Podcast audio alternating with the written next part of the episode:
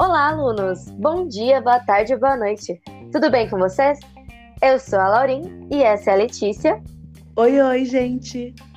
E hoje vamos conversar um pouquinho sobre algumas das diversas possíveis maneiras de introduzir um assunto ou tema.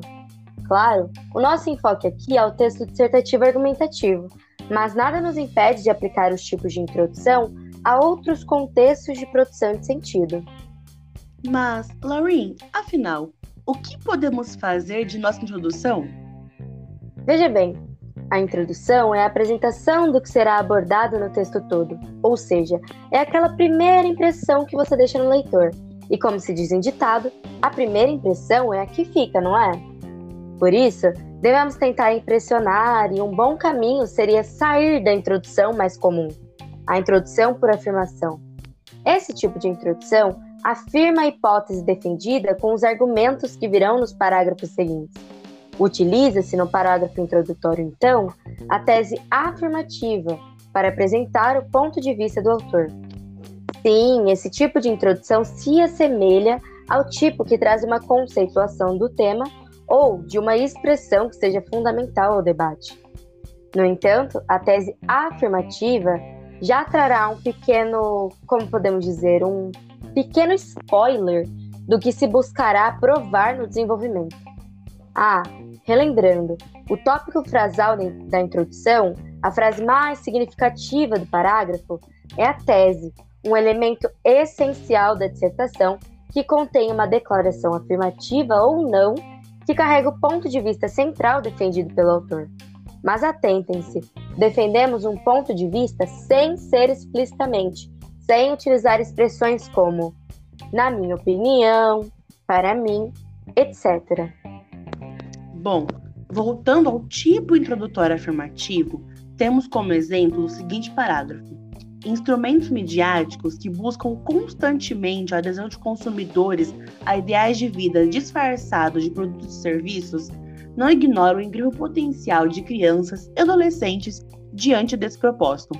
O que tem feito inescrupulosamente em termos de publicidade com vistas a esse público específico vem querendo uma atenção especial por parte da sociedade, levando-se em consideração aspectos humanísticos, econômicos e até mesmo ambientais. Uma outra forma de se iniciar uma dissertação é por meio de uma alusão histórica, ou seja, contextualizando o tema de maneira a fazer um recorte de um período importante a fim de compará-lo ao momento presente, o que exige conhecimentos históricos, sociológicos e sobre atualidades.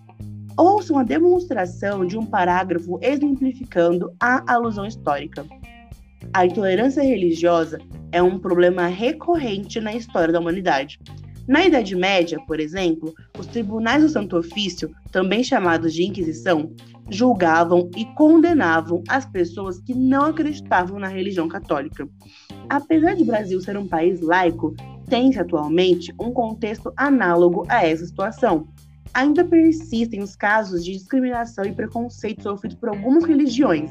Sendo assim, encontrar caminhos para combater a intolerância religiosa no Brasil é um desafio que precisa ser enfrentado pela sociedade e pelo Estado.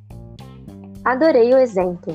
E ah, temos também a possibilidade de iniciar nosso texto dissertativo argumentativo embasando nossa tese em um argumento de autoridade, ou seja, trazendo citações de especialistas ou figuras importantes que tratem do tema em debate.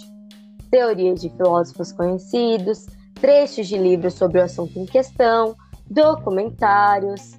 Você pode utilizar-se dessas referências diversas para refutar o que o autor diz ou para corroborar com seu ponto de vista, trazendo exatamente o pensamento, colocando dessa forma entre aspas, ou com as suas próprias palavras em paráfrase, e desta forma, sem as aspas.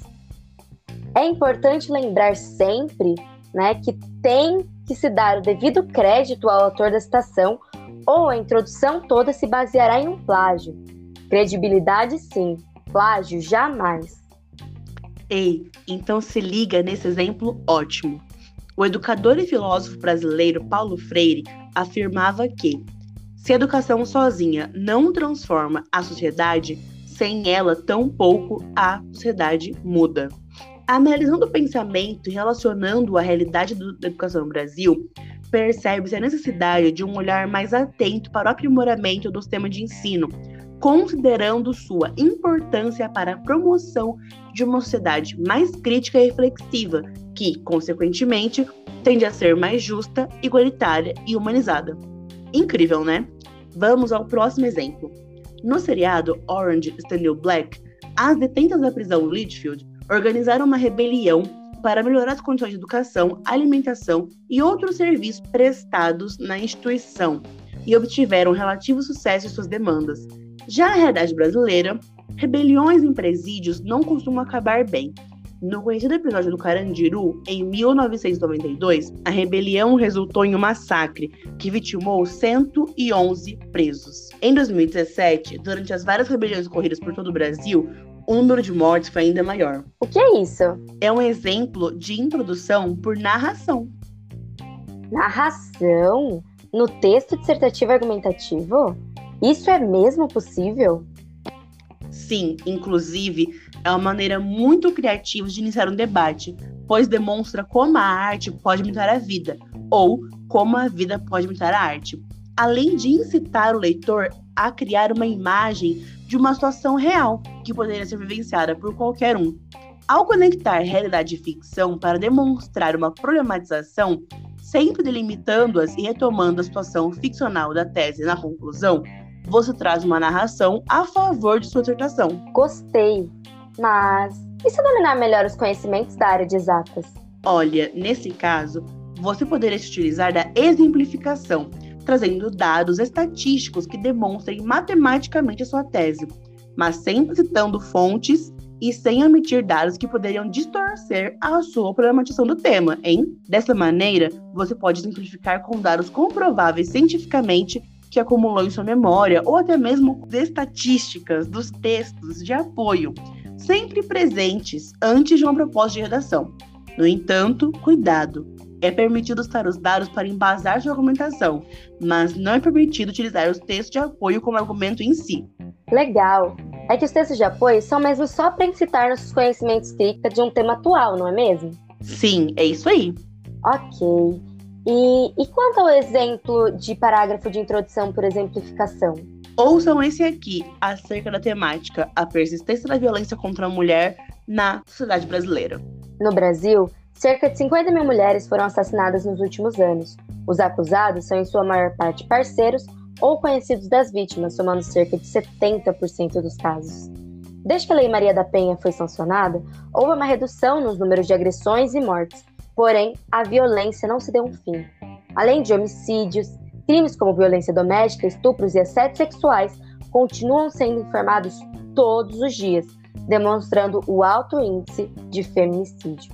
E aqui finalizamos então a breve discussão sobre as maneiras de se introduzir um tema, um ponto de vista a ser defendido em um texto dissertativo argumentativo. O que acham de exercitar agora sua escrita com os diversos tipos de introdução?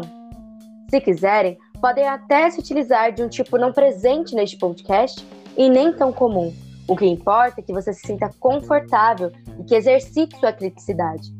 Sugerimos os seguintes debates: violência digital e o marco civil da internet, tráfico de pessoas, segurança da informação, expectativa de vida entre os brasileiros e as consequências da pandemia de Covid-19 na educação.